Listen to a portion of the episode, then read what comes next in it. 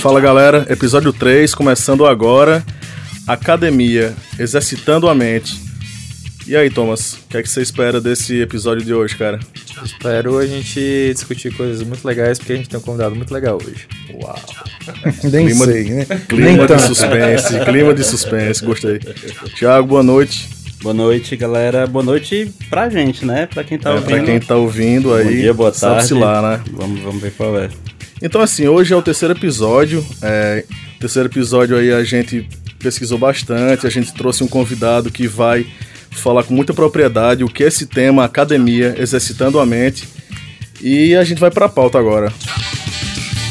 Estamos vivendo uma transformação radical no jeito como trabalhamos. Automação e máquinas pensantes já estão substituindo trabalhos e estão mudando habilidades que as empresas estão procurando nas pessoas é a chamada quarta revolução industrial. Diferente das revoluções anteriores, em que se ia no movimento de manada, agora temos a capacidade de discernir melhor sobre o que fazer no futuro do trabalho. Porém, a questão que fica é: como as universidades estão lidando com isso? Tradicionalmente, as universidades são a maior fonte de conhecimento e preparação para o mercado de trabalho. Diante da quarta revolução industrial, como a academia está preparando seus alunos para o futuro do trabalho? No episódio piloto do Creative Drops, falamos que o Fórum Econômico Mundial coloca entre as 10 principais soft skills para 2020: solução de problemas complexos, criatividade, flexibilidade cognitiva. Em 2018, o Fórum Nacional do Ensino Superior Particular apresentou como tema a quarta revolução industrial e no ano seguinte trouxe a mudança de mindset como uma nova forma de pensar a educação.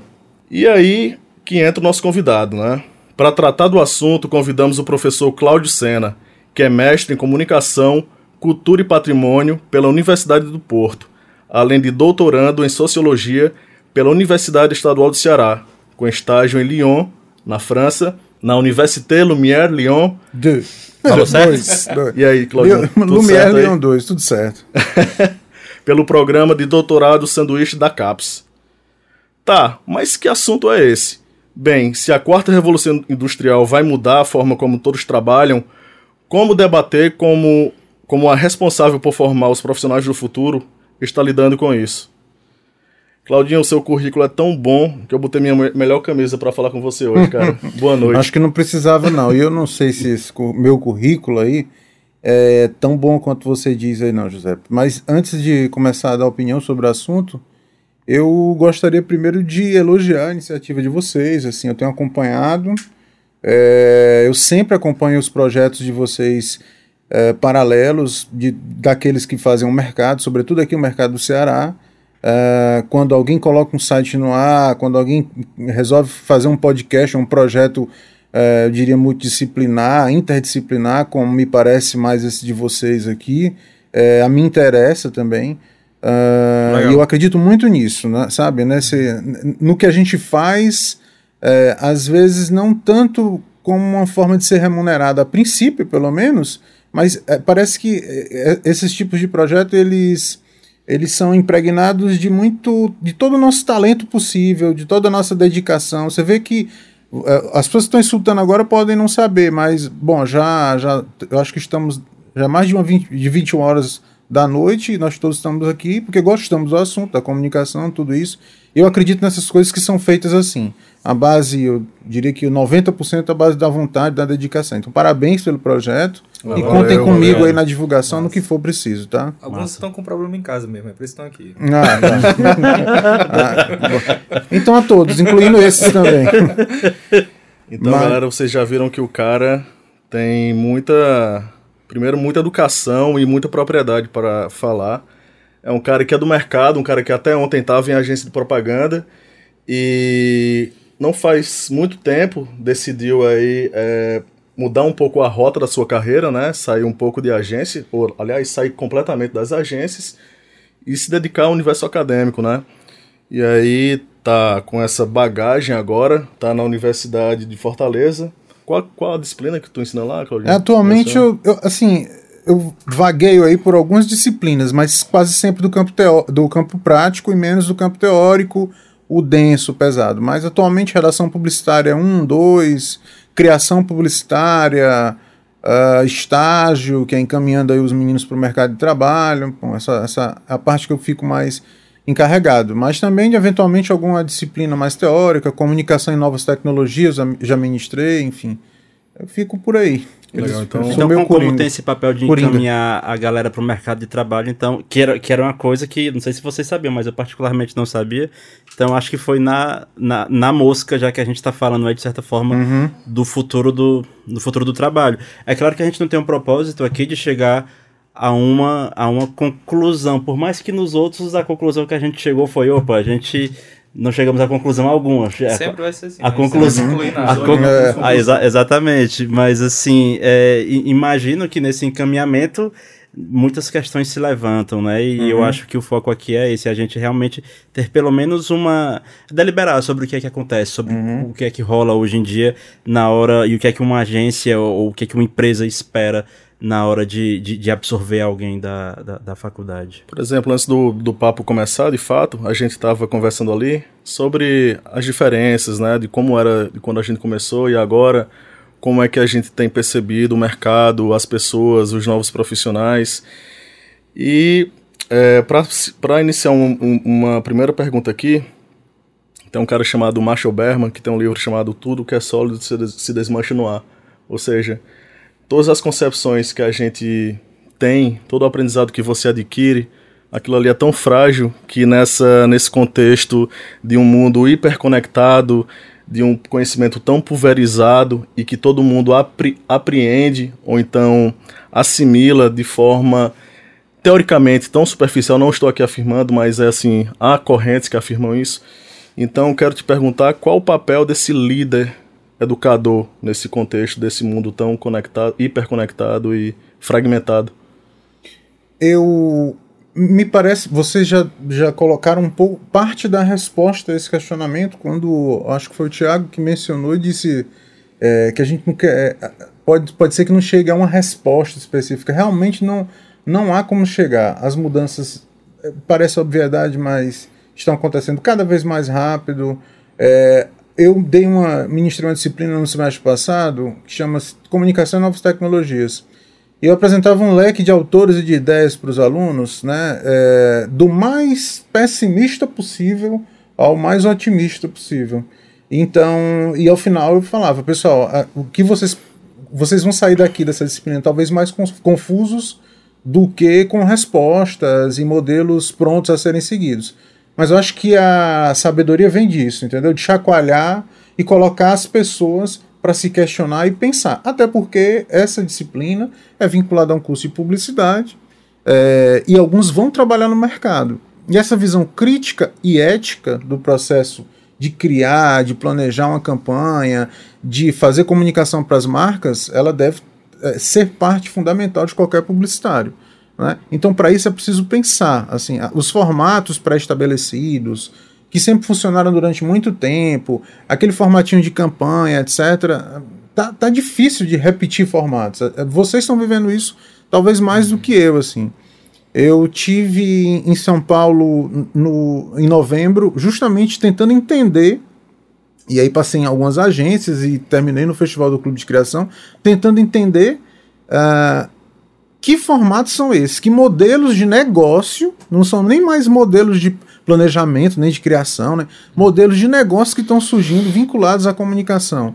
Como, é que as, as novas agências estão operando agora? As agências tradicionais, como é que fizeram essa passagem e adaptação? Para a partir daí pensar como é que deve ser a formação desse aluno. Né?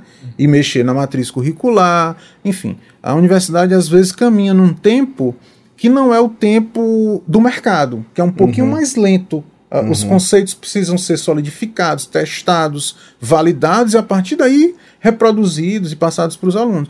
Então, assim, é sempre um desafio acompanhar esse tempo do mercado, que é muito mais rápido. Mas, particularmente, eu, eu diria que a gente tem conseguido fazer isso de modo uh, bem sucedido. Sobretudo pelas respostas dos, dos alunos uh, que já estão aí no mercado de trabalho, que passam feedback e dizem, olha, realmente a formação está correta por aí, a gente está a gente está bem preparado para o mercado. Né? Eu não sei se respondi a tua pergunta exatamente como você queria, mas Vai me interrompendo não, aí. Não, aqui, aqui não é... tem formato ideal não para resposta. Enquanto isso, pode ficar tranquilo.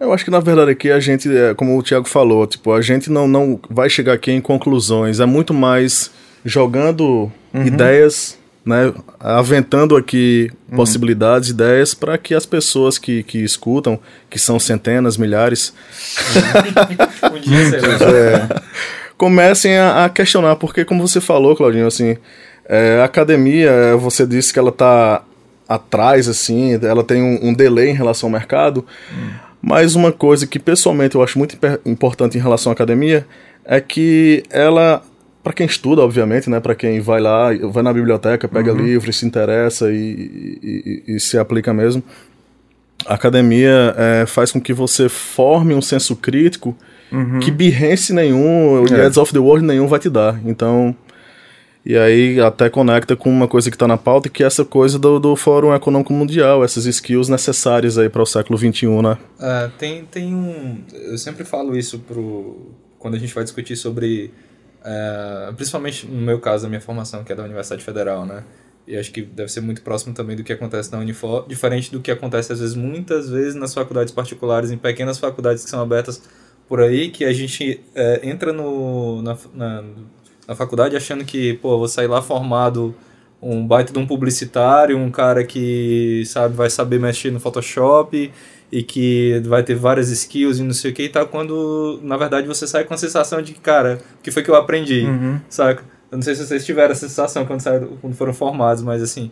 Agora, por outro lado, uh, e no meu caso, a Universidade Federal me ajudou a me formar justamente isso que o Claudinho estava falando. Assim, da base teórica, que eu acho que é, é, ela é fundamental para pensar a realidade que a gente vive, né? Para pensar a comunicação. Então, você estudar do McLuhan, sabe, a Pierre Levy, a gente e de vez em quando a gente fica falando, né, Gil, quando a gente vai falando lá no Instagram sobre as, os conceitos que voltam, né, que retornam. É. Se falava uhum. muito saber cultura em tribos e esses conceitos voltando aí no, no, no, dia a dia. Então você tem uma formação de base que vai te fazer entender, olhar para a realidade daquilo que tu tá fazendo no dia a dia, espera aí, o que que eu tô, a quem que eu tô servindo, né? Uhum. Que papel eu, eu sou na engrenagem, né? Que, que mensagem que eu estou falando, que acho que se você se forma somente como um, uma coisa técnica ou como um cara que é, é, é só, sei lá, só tá lá para trabalhar para o mercado de trabalho, acaba sendo muito pouco, sabe? Assim, uhum. há, há mais dimensões na vida e na, e na comunicação Sim. que são Agora, Cláudio, deixa eu... Sabe, não sei se. Não vou nem complementar a resposta do Thomas. Na verdade, é, tu me, enquanto tu falava, eu fiquei refletindo aqui. Eu não, eu infelizmente eu não, não, não tenho. Eu não sei se eu não tenho uma memória boa ou se realmente eu fui muito vagabundo na época da faculdade, não, mas. Eu também fui. Mas pra eu, eu acho que todo mundo é um pouco sequelado. Pra, né? eu, não, pra eu não cometer, pra eu não fazer que nem um, um um, um, candidato à presidência da República que mente com convicção, eu só lembro, o único autor que eu lembro assim da época de faculdade é do Edgar Morin, porque ele fez, uhum. ele esteve muito presente em um dos TCCs que eu fiz, um dos três. Né? Dois eu não entreguei, um eu entreguei. Mas assim, olha só que maluco. Hoje eu me vejo numa sinuca de bico boa, na verdade. Não estou proferindo esse termo aqui, que eu acho que não existe. Mas por que, que ela é boa? eu tô tendo que voltar a estudar hoje, por conta própria, colocar em prática aquilo que na época da faculdade. Olha só o paradoxo, eu vou tentar aqui explicar para vocês rapidamente vocês veem se faz sentido ou não. Hum. Na época da faculdade, quando eu, quando eu entrei, sei lá, 2002, até 2005 e 2007 eu larguei a faculdade, passei um bom tempo fora, fora da faculdade, porque do meu ponto de vista, eu achava, eu tinha que escolher ou faculdade ou mercado. E na época eu estudava na Unifor e lá não tinha, só tinha o curso durante o dia. Eu acho que só pela manhã. E aí eu já tinha sido efetivado, eu precisava escolher.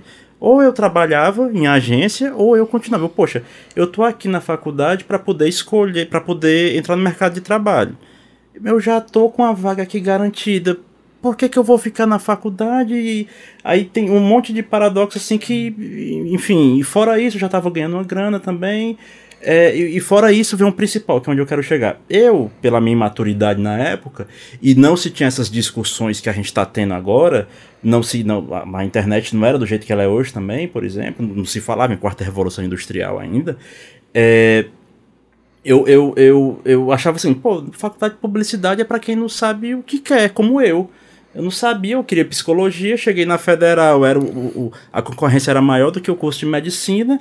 Eu, caralho, eu vou me, vou me lascar aqui. Eu nem estudei, nem porra nenhuma. Eu vou na mais baixa. Foi publicidade. Aí acabei fazendo nas outras também, foi o que eu entrei. Eu, eu... que eu achava que só ia é, ganhar prêmios e Não, não tinha a menor noção. Eu fazia quarto, quinto semestre. Quarto, quinto semestre, eu achava que eu ia trabalhar numa revista, no jornal, sei lá o quê. Eu realmente me encontrei me encontrei, e eu tô, parece que eu estou aqui criticando a, a, a, academia, mas não, eu tô, eu tô mostrando aqui a importância de você aproveitar a academia, hoje especialmente. É, eu me encontrei porque na época eu fiz central criativa e tive contato com as pessoas que eram do mercado, já que na época eles não tinham diplomas e eles não podiam é, ministrar aula na, nas universidades.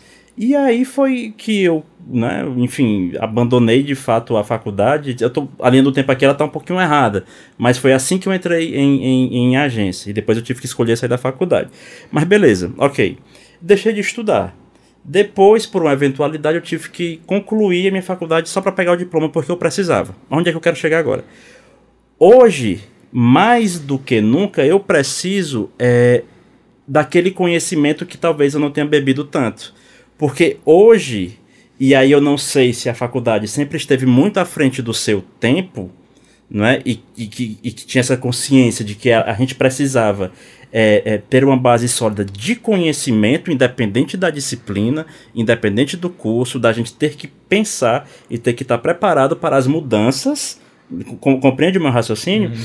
É, é, é uma que... coisa que eu queria ver do Claudinho também, como é que foi um pouco dessa decisão dele de, de que tu também é um cara de, de, que passou muito tempo em agência trabalhando uhum. e tal. Como foi essa, essa mudança, assim? A necessidade que tu tá tendo agora, Thiago, de voltar a estudar, se foi uma coisa parecida com que o que o Claudinho sentiu, uhum. ou, ou, foi uma mudança mesmo de vida? É, antes eu queria só complementar o, o, pensamento do Thiago, assim, eu acho que o conhecimento, cara, a gente vive uma ansiedade, do, sobretudo nos alunos, é de uh, para que que isso que eu estou lendo serve? É imediatismo, Imed né? Um Você imediatismo que... e um utilitarismo assim tão impregnado em tudo que...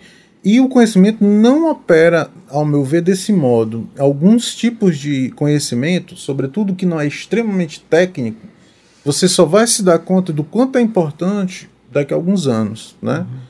Então, para que, que eu estou estudando filosofia? Para que, que eu estou estudando sociologia, etc é, aquilo vai te formar, é, vai te dar uma base tão profunda e sólida que talvez o conhecimento extremamente técnico não, não vai te dar. Só que você não vai enxergar aquilo ali quando você sair de uma aula. É, ah, pronto, a partir dessa aula de filosofia mudei minha vida, agora eu vou. Não, você não vai. Aquilo te ajuda a pensar o mundo. As grandes ideias da publicidade, vocês podem ver Kant. Todo vídeo eu vou para Kant. É, não vou. infelizmente não.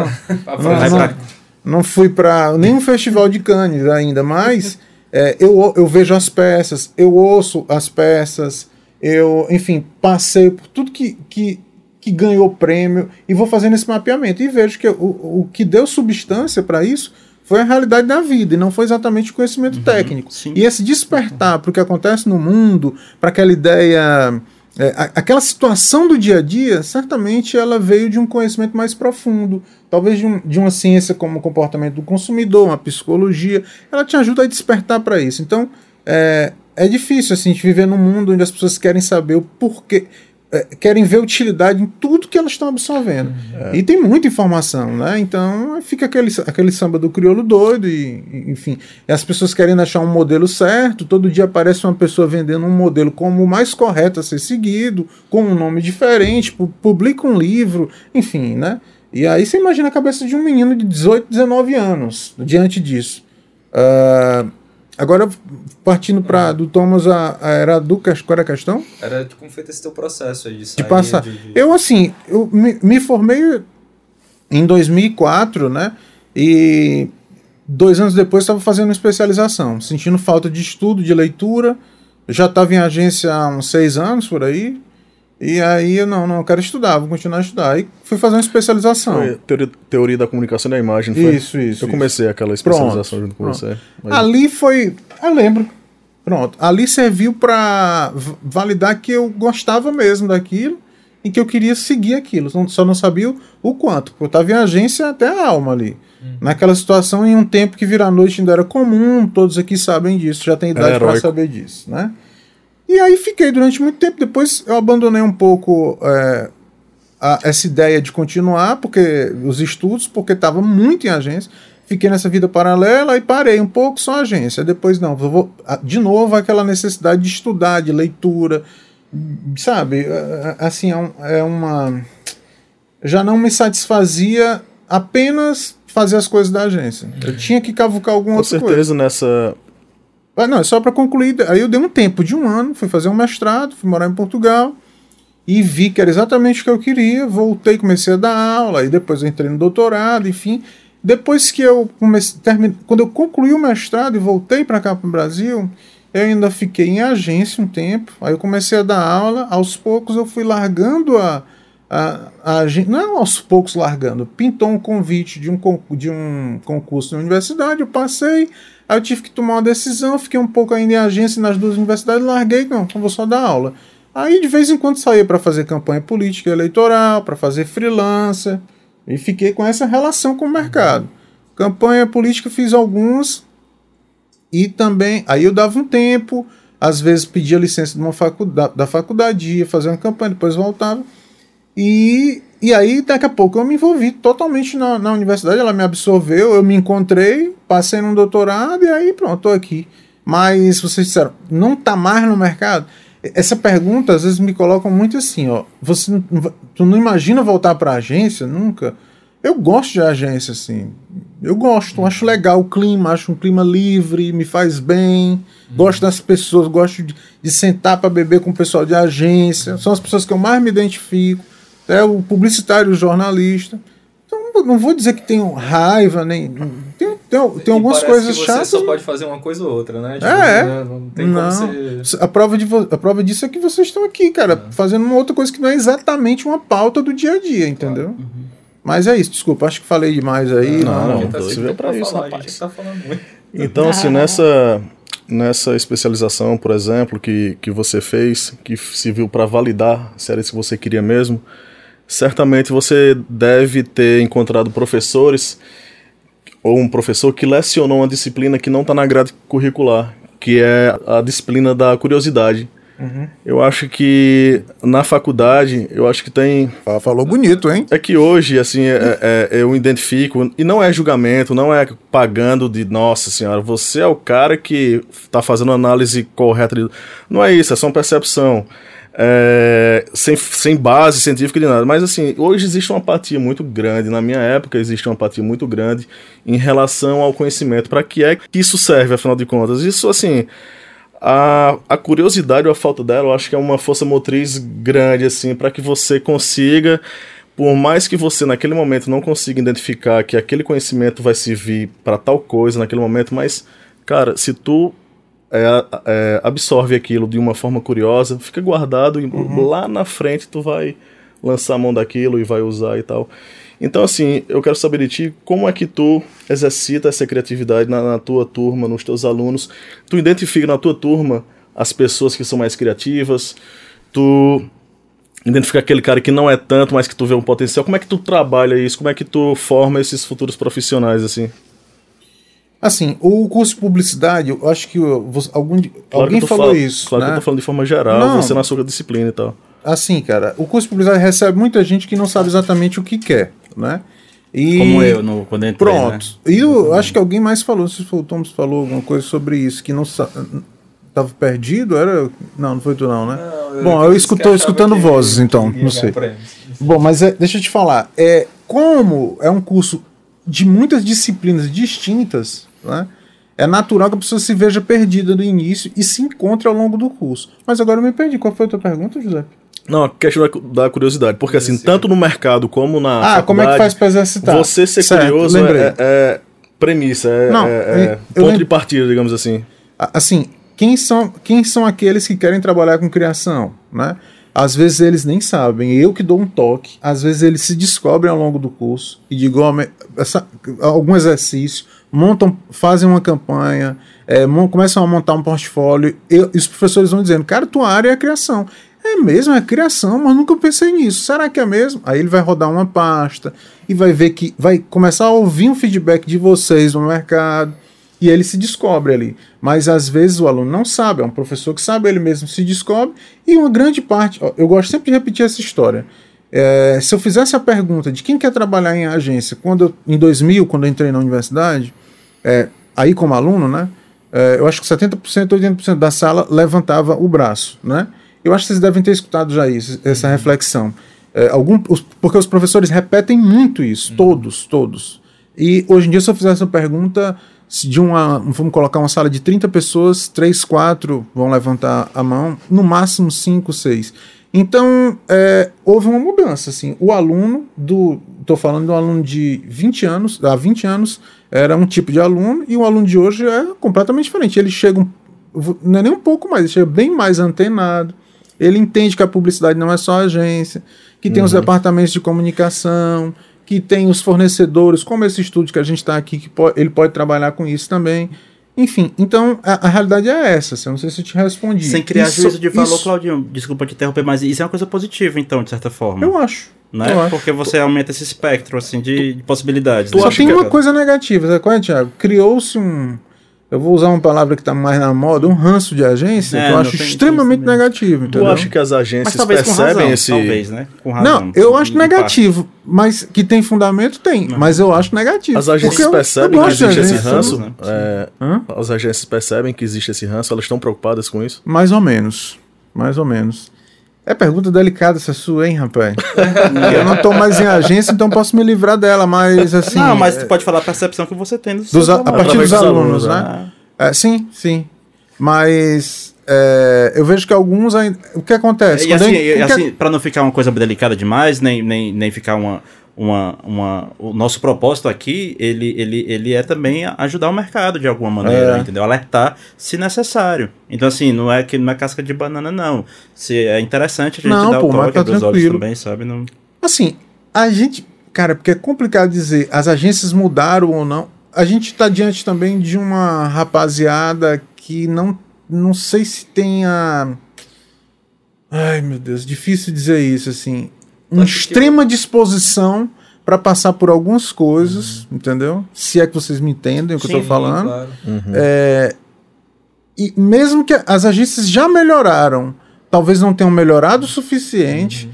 mas ao mesmo tempo, por outro lado, tem um, um, grupo que chega ao mercado um pouco mais sensível, assim, uhum. eu diria. Claro. Né? Eu não estou falando mal de aluno nem de agência, Sim. eu estou apenas claro. apresentando a realidade que eu percebo. É. Solução para isso Sinceramente, eu, eu não sei, assim. Não, não, Pergunta não... de um milhão de dólares. É, é difícil, assim. Eu entendo como é que um mercado opera. Eu sei que um, um dono de agência ou publicitário, ele sabe perfeitamente que não está correto sair depois do horário. Ele, as pessoas têm consciência disso.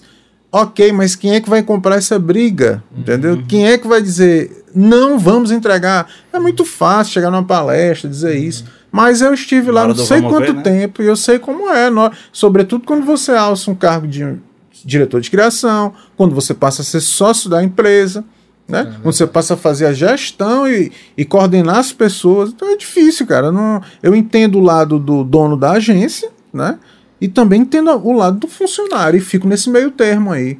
E, e, eu às vezes não fico tanto do lado do cliente, assim, porque eu acho que a, a, gente discute muito publicidade, como estamos fazendo aqui, e falta uma parte fundamental no processo, exatamente, que é o cliente. Exatamente. É, nesses eventos que eu vou, no festival, no clube de criação, não sei o quê, cadê o cliente, entendeu? Hum. O que me falaram é que nos festivais internacionais os clientes estão tá cheio de cliente lá. Uhum, é, né? Diz que agora a é. moda é ir pro Festival de Cannes, o cliente vai e vê as ideias, anota. E eu fico me perguntando até que ponto isso é bom ou é ruim, entendeu? Tô brincando, é bom, claro, mas até que ponto ele passa a pautar a agência, cobrar uhum. de outro modo. Enfim, mas nessas decisões, digamos, mais uh, operacionais do dia a dia, eu acho que o cliente devia ser envolvido nisso também, uhum. entendeu? E a gente discute, assim, é, entre nós e pouco com, com é, do, da parte da gente com os clientes, que é a parte fundamental, né? Porque você humaniza o trabalho dele, o que, que vai ser entregue de volta para ele também. Então, e a assim, gente vive uma época onde, pelo menos a retórica é essa de, de valorizar o humano, né? É, de valorizar a questão social, sustentável, tudo isso. E e essa parte inclui também o tratar bem o seu corpo de funcionários e tudo isso, né? Sim. né? E, e, e, às vezes há uma, uma incoerência aí. É que a, a Davos está se aproximando agora, novamente o Fórum Econômico Mundial está se aproximando, Sim. então a, o, o pleito do, do momento é vamos pressionar aqui a, a, a os, os participantes para que seja definido o seguinte: vamos embora é, fazer com que seja obrigatório colocar a quantidade de, de poluentes nas embalagens, né? Quanto que aquele produto emitiu de, de poluente para uhum. o consumidor poder escolher uhum. os produtos que poluem menos. Então, assim, se existe essa liberdade de escolha, porque não, poxa, eu quero escolher aqui também quem me respeita mais, quem as é, acho que você está falando sabe? que eu acho que o Claudinho colocou muito bem aí, né? Um choque entre geração Z, essa galera nova que chega aí nativa digital, com acesso à internet, com consciente muitas vezes de seus direitos e, e enfim, às vezes nem tanto seus deveres, uhum. né? É, e também num contraponto com agências que antes eram uh, talvez o único meio, um dos poucos meios em que eram uh, o, o cerne da criatividade uhum. dentro do, do, do, mercado e que agora vem é, não é mais ela né não é só ou não existe só ela nesse momento né existem consultorias existem várias outras coisas Aí tu colocou aqui uma estatística aqui, mais ou menos de cabeça, de tipo, sei lá, 3, 4. É, nunca, uh, vão... nunca apliquei esse questionário, nem nada, Não, mas é tá, a média mas que a gente. consegue tem... identificar uma tendência, assim, de para onde que eles estão olhando, assim, para onde que os alunos estão. É, se direcionando, se existem outras coisas criativas, sei lá, se os caras querem ser youtubers hoje em dia, se eles querem. É, sei se lá, existe outro destino montar... desejado, é exatamente, que, é, que, que, onde a criatividade, eles, onde eles é. possam exercer a criatividade. Ó, eu vou te dar uma, uma geral assim de onde é que esses para onde é que esses alunos estão indo assim. E eu faço isso um acompanhamento de perto, né? É, claro, agência, né? Claro, veículo de comunicação. Vários querem empreender, vários. É. Seja a partir de startup ou seja a partir de, sei lá, colocar um estúdio uh, de rádio, de de áudio, enfim. Concorrente, seja. É, é. seja, é, enfim, empreender desse modo na comunicação. Uh, uma grande parte está indo para trabalhar, trabalhar em departamento de comunicação de empresa, muitos. E aí vamos colocar marketing barra planejamento, uma galera que quer trabalhar com isso, um monte. Uh, e, e, é, e é isso, assim, o quadro que, que, que a gente vê é exatamente isso. Uh, eu só lamento, às vezes, quando eu, eu, eu sou responsável por essa passagem, às vezes, do aluno do pra, da academia para o mercado de trabalho, né? encaminho para alguns lugares, enfim, uhum. dou disciplina disso. E eu lamento quando alguém diz assim, algum deles diz, é, ah, eu vou para departamento de comunicação porque eu detesto criação, detesto criar. Uhum. Aí vem as, as skills que vocês acabaram de mencionar, colocando criatividade como elemento uhum. fundamental em qualquer área. Né? Isso. E desse eu te, me convidaram para dar uma oficina sobre criatividade, processo criativo, aí eu fui, né? E aí uma das convidadas relatou essa questão do, do, das skills e colocou a criatividade. Eu disse, olha, é, é muito engraçado, assim, essa história da criatividade está sendo uh, levantado como uma questão fundamental, porque para mim ela sempre foi assim. Eu não sei se é porque a gente é suspeito, vem de criação, de agência, e para a gente a criatividade não é algo opcional, é algo cobrado, né? A gente tem que ser criativo. Sim. Então, para a gente essa passagem é natural. Eu só lamento também às vezes porque tem como todos os olhos estão virados para a criatividade, a gente vê muita gente é, com pouco repertório criativo, com pouca experiência de. Com pouca cultura criativa, experiência de criação, de saber quando uma coisa de fato é criativa ou não é, chegando nisso agora, aí seja por meio de consultoria uhum. ou do que for, e, digamos, vendendo uma, algumas coisas que eu, não me agradam muito, entendeu? Assim, eu não sei se vocês, eu Sim, me, me fiz entender. Como... É, vendendo né? a fórmula mágica. É se vendendo como alguém extremamente criativo. Ora, é difícil dizer como é. pessoa é criativa, é. assim. É difícil mensurar isso, A gente né? tá nessa batalha há muito tempo, né? Nós, vou colocar os quatro aqui, a gente é. sabe o quanto, quão difícil é. A né? criatividade né? é muito mais um ímpeto do, do, que um resultado, assim, né? Porque é difícil é. mensurar isso. A gente e não sabe exatamente o costumo, que é e o que não é. Né? Eu costumo dizer que é, uma, é, um, é um comportamento seu perante o mundo, é, assim. É uma postura. O ser criativo é uma postura, uma visão de mundo, assim. E ele não se faz uma, em, sei lá, quatro horas de palestra, né? É. é. um, é uma mudança, você mesmo falou do, de mindset, mas de uma reprogramação mental, de visão de mundo. Isso é um processo, entendeu? Temos que chamar um coach quântico, será? Ah, falando em coach quântico, ah. cara, esse, nesse... É cara. nesse contexto aí de é, quarta revolução industrial, nessa mudança de mindset, é, empregos sendo substituídos, é, profissões sendo questionadas, é, agências não sendo assim é, destinos tão desejados, é, e os alunos cada vez mais questionando o mercado, possibilidades e cada vez mais apressados também. Uhum. Vocês, ou você se vê assim como um professor barra coaching, assim um cara que porque antes o professor era aquele cara que passava o conteúdo e tal, então hoje, hoje eu acho que talvez tenha, tenha uma abordagem mais holística vou, assim em sala de aula, digamos assim. Eu vou transformar a sua pergunta, se você manda, me permite, manda bala. né? Assim, eu acho que a pergunta é, é que é que se exige atualmente de um professor? Assim, qual é a performance que um professor tem que ter para atingir esses alunos? E isso me inquieta demais. Talvez é, essa seja uma das questões que mais me inquieta atualmente, porque eu não, não, não gosto muito. É, às vezes me, me, vejo sendo cobrado é, de algum modo. É, por, por ter uma, por ter uma performance, é, vamos colocar assim, de palco. Entende? Entendi. Sim. Uh, quando na verdade, para se ter um processo de aprendizado, tem que ter dois esforços aí, eu acho, na minha opinião, de quem passa e de quem à disposição de quem recebe o conhecimento. E há uma, uma espécie de troca ali, um fenômeno que acontece numa aula que eu não sei se a saída para isso é você depositar toda a responsabilidade em cima do docente ou de alguém que prepara uma outra pessoa, um profissional não é você, não é vestir um professor de uma roupa diferente, não é encher essa. Eu acho que é, é mais do que isso, entendeu? Uhum. São duas partes que um quer aprender, o outro quer ensinar, está disposto a isso, os dois estão dispostos. Aí eu acho que a coisa acontece. E esse professor barra coaching, eu não tenho, tenho muito esse perfil, né? É, mas eu entendo a tua pergunta.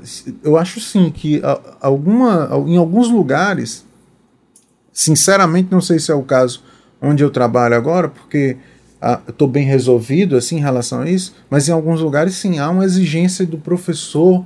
Meu Deus, um professor que faça magia para o aluno aprender. É, porque Entende? tem uma concorrência muito grande em sala de aula, né? Tipo, na faculdade você pode usar seu celular no momento que você quiser, assim. Uhum. Inclusive, tem um estudo da. Cadê, cadê? Deixa eu achar aqui. Da Online Social Network and Mental Health, uhum. que fala que a galera tá cada vez mais dodóizinha, assim, cansadinha, e quando vai pra sala de aula, ainda mais se esse curso for noturno, aí que a galera tá mais dispersa, dispersa né? cansadona é. e tal, então... Mas aí o que fazer, entendeu? Nós não estamos mais numa escola, né? Ali é a universidade, então... Cara, eu, eu eu gosto sempre de colocar a coisa em perspectiva, em comparação. Eu tive agora no doutorado de sanduíche na França. Eu me assustei em saber que em, em uma, outro lugar do mundo, no caso a França, mas eu, eu conheço também ambiente acadêmico de outros países, mas eu vou falar mais especificamente da França, que a experiência foi mais recente e, e mais assim densa, né? Estive em vários lugares assistindo seminários e palestras e tudo, e me assustou, cara, como ninguém pegava um celular durante um, um, um evento acadêmico, entendeu? A questão de educação mesmo. Eu não, cultura, eu não, tô, na verdade, eu não né? estou dizendo com isso que o francês é melhor do que o brasileiro. A questão não é essa. É, mas existe outra, existem outras realidades. Eu, nesses eventos, eu fiquei prestando atenção no professor para ver o que, é que ele fazia diferente de mim aqui no Brasil que ele conseguia essa atenção.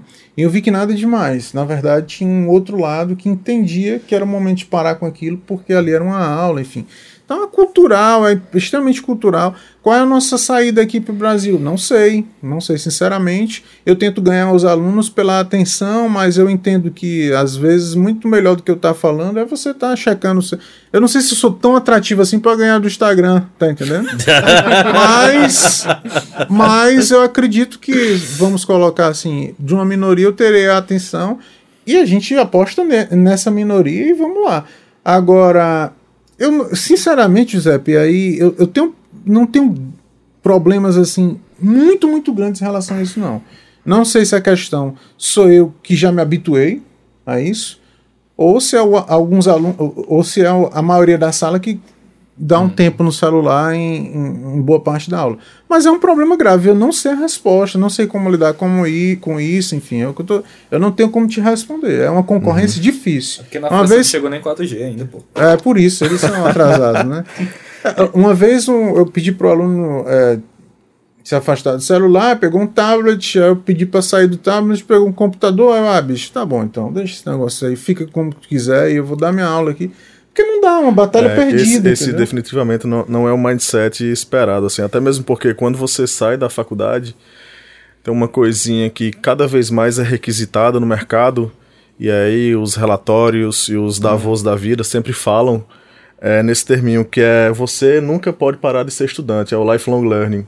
Então, assim, porra, a, a boa notícia é você se formou, você tá livre, né? Uhum. E a má notícia é você vai ter que continuar estudando você tem que ter flexibilidade cognitiva para que a sua curiosidade te leve a novos patamares, a novas formas de fazer conexões é, com, é, juntando ideias complexas, uhum. porque é essa soft skill, segundo relatórios importantes aí que a gente já listou hoje, que vão te levar a ser um cara é, relevante, um cara bem remunerado, um cara reconhecido pelo mercado e tal. Deixa eu fazer uma, uma um apêndice aí na, na, na fala do, do, do Claudinho, que é sobre a atenção para mim no final das contas, né? É, eu realmente não me, eu acho que foi no, no foi em um outro podcast lá, o Propaganda Não É Só Isso Aí, em que o cara lá da Ekikiway, é assim que se pronuncia o nome uhum, da agência, uhum. o Diego falando sobre formas de remuneração e tudo mais, e aí ele comentando que às vezes contrata uma pessoa sem saber o que, que aquela pessoa vai fazer na agência, e ele contrata o cara e o cara tá, eu vou fazer o que ele mais Macho não, que ele não fala macho. Ele, cara. é português, né? ele, cara, o dialeto dele é outro. Cara, não sei, fica aí que a gente vai ver, sabe? Então ele, ele vai pelo perfil do cara, de, de alguns, não de todos. Mas aí ele também estava comentando, poxa, eu acredito que hoje em dia talvez a mídia mais valiosa que deve existir é o cinema. Porque você coloca uma pessoa trancada numa sala durante duas horas diante para uma tela. Onde é que você consegue isso hoje em dia? Onde é que você consegue atrair a atenção de uma pessoa por duas horas nesse mundo onde está todo mundo com celular? Numa aula, teoricamente, era para você conseguir isso, você não, você não consegue. Mas no cinema, teoricamente, não teoricamente, eu acho que de forma bem prática, pode ser que aqui lá você pegue no celular, mas é onde você mais ou, ou, onde você tem menos dispersão, sabe? Uhum. Achei, achei interessante esse raciocínio. Eu queria fazer uma pergunta também pro Claudinho, mais uma. É, é, falando dessa coisa da de que, como você colocou bem, né? Criatividade é importante em todos os, os aspectos das profissões, independente se você vai trabalhar na criação de uma agência ou com qualquer outro trabalho que você acha que, que seja criativo, né? E, e, e, também dentro desses fóruns falando que flexibilidade cognitiva é importante e tal. Um dos é pré-requisitos para você pelo menos ser criativo é exercer a criatividade, né? E para isso demora muito. Você tem que sentar a bunda na cadeira e, por exemplo, pra gente que trabalha em agência, quando você ia fazer título para campanha, você sentava, fazia duas, três, quatro, cinco páginas de título, era mais de 100 títulos, para poder sair ali dois, uhum. três que você achava que valia a pena para poder é, colocar na rua ou mesmo no portfólio e tal o Malcolm Gladwell, lá naquele livro lá do Outliers, fala que é necessário ter 10 mil horas para você ser expert em alguma coisa. Né? Daí que vem essa, essa questão. Como é que tá essa relação hoje em dia com essa galera que é imediatista, que está sendo dispersa com, é, é, com celular, com, com outras coisas, que é hiperconectado e tal? Existe um... É, é tu consegue ou tu acha que é, é uma, um problema da geração ou isso passa no dia a dia do, do, do, trabalho, eles conseguem sentar e fazer. E Porque assim, a gente sabe que aluno é aluno desde sempre uhum. e sempre quer dar um jeitinho, dá. Mas é, é, nessa preparação de um, um mundo que está cada vez mais tecnológico, que as, as, as profissões que são repetitivas é, acabam por ser substituíveis, né? E que a criatividade é um ponto focal ali que uhum. você tem uhum. que exercer. Como que tá a dedicação, no, no final das contas, dessa, dessa galera para trabalho, para criar, para fazer coisa? É, é, grande, é pequena? É, tu citou um exemplo aí que era muito comum, né, entre redatores, a gente sentar para fazer título, aí você mandava uma remessa, o seu diretor de criação, o, o seu redator lá mais velho sênior ia dizer que nenhum era bom, aí você voltava, ou seja, um longo processo, talvez chegar em um, né? É, eu não sei, eu também queria devolver para ti para saber como é que tá isso na agência, entendeu? Por que que eu estou dizendo isso, né? Porque o que eu percebo é que há uma angústia em sala de aula e uma frustração, às vezes, quando eu digo, cara, nenhum dos teus títulos é, funcionam para esse, esse job aqui. O quê? Eu fiz 20, nenhum funciona, cara, não. Então, assim, eu tenho que ter um certo cuidado, sabe? É, que eu acho que o mercado não tem obrigação de ter. Então, por isso que eu te devolvo a pergunta. E aí, a, a minha resposta é: é um desafio, porque o aluno quer ser o melhor redator do mundo e quer ser reconhecido e remunerado por tal o quanto antes. E às vezes, olha, eu encaminho gente para mercado aqui e dá. Vou colocar dois meses, três meses, ele sair. Eu, por quê? Sei, eu, eu vou cavar esse não sei, não sei. É, é porque não teve paciência, porque, o, porque não passou aquele período de provação de ninguém vai gostar do título até você começar a fazer um e comece a gostar. Porque recebeu um não. Porque saiu tarde. Entende? Uhum. Então, é, é por isso que eu te devolvo a pergunta. Assim. Eu, a minha resposta é: tá difícil, cara, porque a geração é essa, uhum. entendeu? Então, tem um propósito. E eu, te, e eu também não confesso pra você que eu não tenho muito. Essa é uma característica minha. Uma energia de, de moldar um psicológico, assim. Ou seja, quase de um coach dizer: claro. você vai conseguir, volta para lá, é, tenta. Não sei se eu tenho, não, porque uhum. eu, eu, eu só vou até ali, sabe? Eu, claro. Se o que a pessoa quer mesmo, ela vai demonstrar isso, ela vai ficar, é uma parte dela, assim. A gente encaminha, fala com as pessoas e tal. Mas se a pessoa não responde à altura, chega uma hora que eu lavo as mãos, entendeu? Uhum. Se eu não... Então... É preciso fazer isso. Aí complementa e me diz agora você aí. como é que tá essa geração na agência? É, a mesma, eu, acho que é, o sentimento é esse, na verdade, assim, de, de. Ao mesmo tempo, é um contraponto. Um pouco da percepção que eu tenho é, é um contraponto entre uma geração que sabe é, que tem direitos, é aquilo que a gente acabou de falar, uhum. e que é, às vezes não tem a disposição e a vontade de, é, bem falando um português bem direto, se lascar tanto, é, porque talvez não veja mais tanto valor quanto a nossa geração via. Eu acho que tá em ver o, va o valor da coisa, sabe? Por que, que eu vou ficar até mais tarde numa agência ou trabalhar ou fazer tanto título se no final das contas uh, não vai me dar o reconhecimento, se, ou se não vai me dar a grana, ou se uhum. eu não vou uhum. ganhar o prêmio que outrora se ganhou, sabe? Uhum. Que o dinheiro que se teve. Né? Então, sei lá, vou procurar outra coisa que. É aquela questão da, da, da das possibilidades que existem uhum. hoje em dia, com o choque da geração nova que a gente tem. A gente que foi acostumado a, a, a comer com o anuário do lado né, e tal, acabou virando né, isso é. prática, uhum. assim, pra eu, gente. Eu fui, assim, minha formação foi de é, crescer admirando a propaganda, consumindo uhum. anuário, é, tendo Marcelo Serpa como um herói, uhum. tipo Washington Oliveto, Fábio Fernandes, a FNASCA, é, você tem que saber que a FNASCA tem um perfil mais assim, a criatividade da UMAP é mais assada, a, a FCB tem esse perfil, então assim, você crescia consumindo isso, assim. Hoje eu percebo, e é só uma análise superficial, que esse apreço pela propaganda que talvez a nossa geração teve não é assim, não é da mesma forma. E é natural que não seja uhum. mesmo, porque a, a, o contexto muda. Hoje a agência não é a, a última parada, hoje tem um, um ecossistema bem mais rico e bem uhum. mais diverso. Mas a principal diferença que eu vejo é essa, assim, é, é talvez, tipo, você às vezes você não precisava ficar na agência até mais tarde, porque não tinha job, porque não era exigência da agência que você ficasse, mas mesmo assim você ficava para fazer pasta para fazer uhum. portfólio, porque você sabia que aquele portfólio, primeiro que aquilo ali dava, dava um tesão da porra de fazer aquele trabalho massa, aquele layout foda, aquele layout, aquele título legal e aquela peça completa bonita na sua pasta, e você sabia também que aquela peça iria te levar a novos lugares, a novas possibilidades, a novas José, propostas. Mesmo que não levasse a nada, eu acho que o processo ia te ajudar Exatamente. pra caramba, entendeu? Exatamente. E não, não sei se há um entendimento tão claro disso da nova geração. Ah, não ganhei nada, a peça não serviu de nada, mas, cara, dentro da tua cabeça aconteceu aí. Aconteceram algumas né? coisas aí que te ajudam no futuro fazer uma outra peça melhor, mais rápido, enfim, né?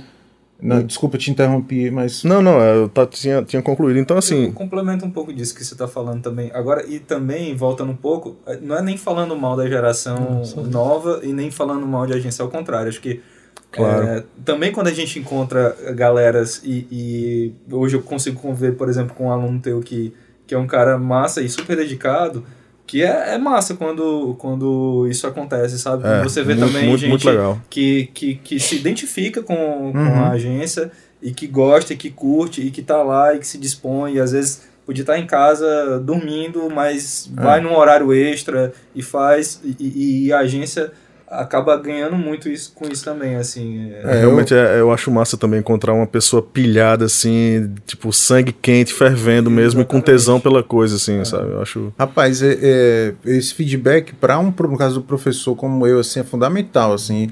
E quando tive em São Paulo e fui encontrar ex-alunos, tem uns 5, 6 lá, em, todos em, em agências robustas, grandes, internacionais dessas. Cara, o feedback dos caras, assim, é, é por isso que eu costumo colocar isso na internet, assim, ó. hoje em dia minha alegria é a alegria dos meus alunos, entendeu? É quando um encontra um trabalho, é efetivado, Grande sabe, eu fui para uma festa, aí a menina, nem te falo, foi efetivado, dois me disseram a mesma coisa no, no, no mesmo dia, porra, que massa, cara. Essa é a minha alegria hoje em dia. Ou quando eu encontro, um, tipo esse que você está mencionando aí, ou, ou então outros que eu encaminho e o cara se encontra, sabe? Tá uhum. feliz naquilo, sofrendo porque faz parte da vida é. sofrer um pouco, sobretudo no claro. começo. É, é, isso, assim. E assim, é, só para encerrar assim, o meu pensamento, eu queria. Eu já vi um falando, tá no tempo aqui, né? Não sei se eu posso dizer isso no microfone. Manda. Mas, ó, é, dizer que eu, eu não, não tô aqui dando, assim, pregando regra, para não dizer outra palavra, nem dando fórmulas nem falando mal de uma geração e falando bem de outra, nem falando mal de uma agência, de agência, nem nada disso, assim, são especulações. Eu não acredito, se tem uma coisa que eu posso dizer que aí é uma opinião minha, não acredito em nenhuma fórmula pronta para nada atualmente, entendeu? Então a gente está especulando, está conversando, batendo papo, mas é, sem dizer deve ser assim ou não deve ser, enfim, não... quem sou eu para dizer isso?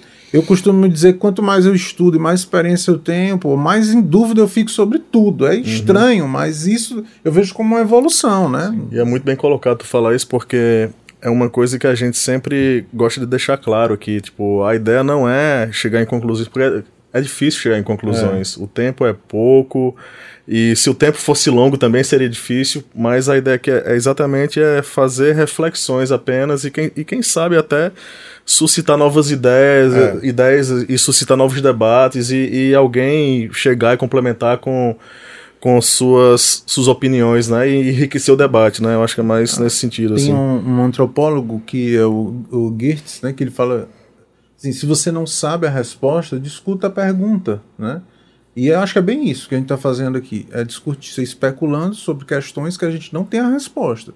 Mas o primeiro passo para tentar chegar assim, não diria que a resposta, a única resposta, ou, ou se pelo menos tentar chegar a uma delas, é justamente essa especulação, pensar sobre per as perguntas que nos vêm à mente, né? É o que a gente está fazendo aqui. Legal. Bom, falei demais aí, pessoal. legal, legal. legal. Até filosofei aqui ao final, foi mal. Pela presença. Mais alguém? Mais alguma pergunta? Última chance? Não, só agradecer, né? Então, Claudinho, é, Manda, eu, manda. Não, eu tenho que agradecer novamente. Eu já fiz isso no começo. Eu não sei se a parte que eu falei no começo vai pro começo ou vai pro final. Mas, enfim, é, cara, muito obrigado Vamos pelo convite. Já, já. Foi um prazer assim encontrar vocês. Eu gosto muito de encontrar com todos os meus amigos do mercado. Para mim é uma satisfação, seja lá pela Unifor ou então numa situação como essa ou numa mesa de bar, que a gente já se encontra eventualmente, né? É mais raro.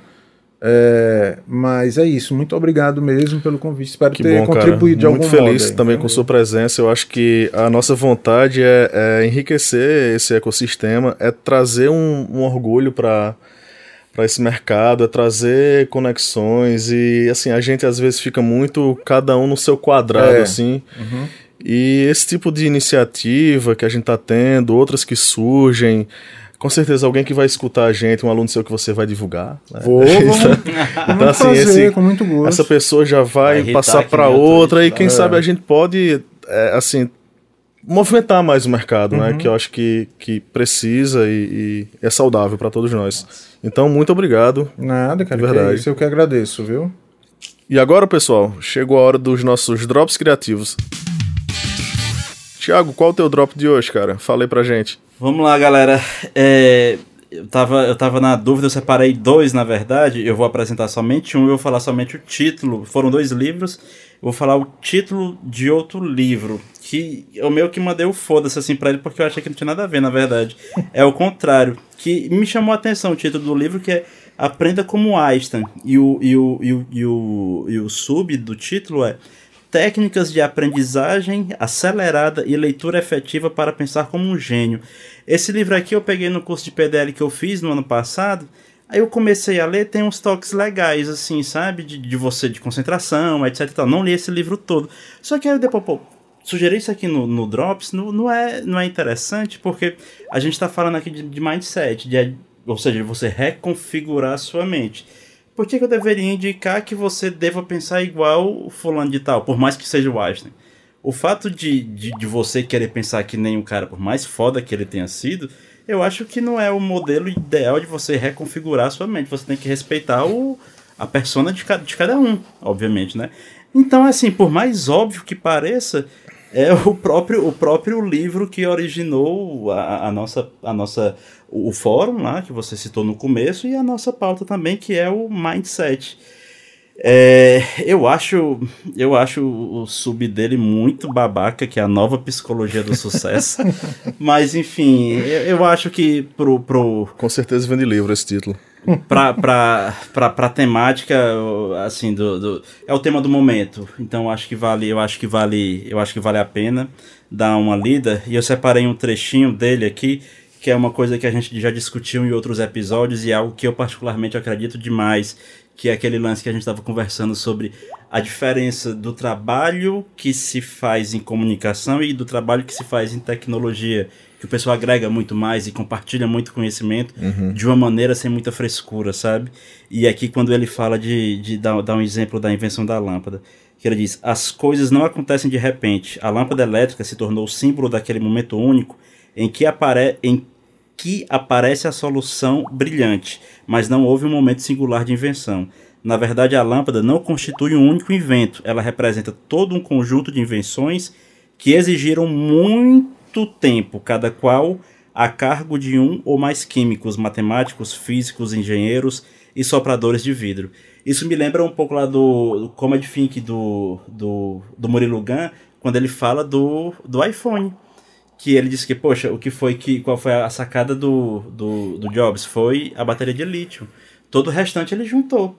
Então, assim, acho que é essa. essa aí Aqui eu acho que tem um pouquinho de técnica, não na criatividade propriamente dita, mas é na forma como você pensa. E aí, o pensar e o criar, eu acho que são coisas distintas que eu acho que o, o, pensar ele você pode pensar de maneira talvez um pouquinho mais técnica, sabe? E, e respeitando o seu, o seu perfil. E aí, Thomas, qual que é teu drops de hoje, cara? Manda aí. Cara, são dois vídeos é, super simples, assim, que tem a ver com o que a gente discutiu hoje. Um é um que chama, é, em português traduzido, né? Peixes não sobem árvores, que o cara é um, tipo um desses rappers que faz meio que poesia norte-americano e ele fala sobre como a escola precisa ser repensada. Não sei se vocês já viram esse vídeo. É muito interessante, é muito legal. Muito legal. É... E um outro, é... eu citei aqui o Malcolm Gladwell, que também pode ficar aí como drop, mas eu queria trazer é, um outro vídeo de um TED de um cara que chama Josh Kaufman, que ele fala sobre é, as 20 primeiras horas são que você precisa para poder aprender uma habilidade nova. Você não precisa aprender 10 mil, é, ter 10 mil horas para aprender. Isso seria para ser especialista, muito expert, como os Beatles lá e tal. Tocaram pra caramba. Mas o Josh, é, Josh Kaufman, ele fala, ele tem um TED que ele explica direitinho quais são as skills, como você consegue desenvolver em 20 horas aprender uma habilidade nova. Então, uma, fica aí de e aí eu vou falar meu Drops agora. O TED por si só é uma dica bem valiosa. O TED é um site americano que tem palestras de diversas áreas, design, comportamento, é, comunicação, tecnologia. E aí nesse site, no TED.com, tem uma artista escritora chamada Emily Wapnick, que ela tem uma palestra chamada Why Some, Someone of Us Don't Have One True Calling. Algo como, por que alguns de nós não tem um único chamado verdadeiro. Ou seja, por que, que algumas pessoas não têm o que, o que outras pessoas chamam de a vocação? Tipo, desde criança que você sabe que você vai querer ser. Então, nesse TED, ela responde aquela ela responde como ela respondeu a pergunta: o que você vai ser quando você crescer? Ela disse que para ela essa pergunta nunca foi tão fácil e ela ao longo da sua vida ela descobriu como é que ela poderia responder essa pergunta para as outras pessoas, né? Então é, é essa essa minha dica. Bom, eu trouxe aqui de última hora pensando. É, eu indico um videozinho, talvez vocês já tenham visto, uh, do TED também, uh, do Ken Robson. Ele tem livros sobre criatividade, processo criativo. Não sei se vocês conhecem esse cara, é um inglês. E ele tem um, livro, um videozinho no TED que é, chama Como as Escolas Matam a Criatividade. Uhum. Uh, talvez muita gente já, já conheça uh, e que eu acho que ele trata de algo que eu acredito muito, assim, é como a nossa sociedade valoriza esse conhecimento que não é o lúdico, que não é o, o subjetivo, em, em benefício de um outro mais técnico, mais pragmático, mais racional, etc. E a, agora, de um tempo para cá, a gente tem percebido a importância desse outro pensamento que, desde a escola, ele sempre foi colocado de lado, o ensino da música, o ensino das artes, ele é colocado, eu diria que até hoje, meio que segundo plano. E, e hoje a gente está percebendo a importância disso, né? Não sei se é na situação atual do governo que a gente está vivendo, mas a sociedade mundial já reconhece isso, né? Bom, é isso. E o que eu tenho lido, para falar a verdade, para os três, tenho lido muita coisa que não tem, não tem assim a ver diretamente com criação, porque eu estou enfurnado em uma tese de doutorado e é só sociologia, antropologia e por aí vai. Mas eu Beleza. diria que isso me ajuda demais na criação. Por incrível que pareça, parece estranho dizer isso, mas. E também literatura de forma geral, né? É isso aí, galera. Esse foi o Creative Drops. Se você curtiu, dá um like, favorita, compartilha com os amigos e segue a gente lá no Instagram, arroba Creative Drops. Se tiver alguma crítica, sugestão, ranger de dentes, só deixar um comentário que a gente promete que valeu com carinho. Por fim, nosso muito obrigado à Mamute Ideia Sonora, que está ajudando a fazer esse projeto acontecer.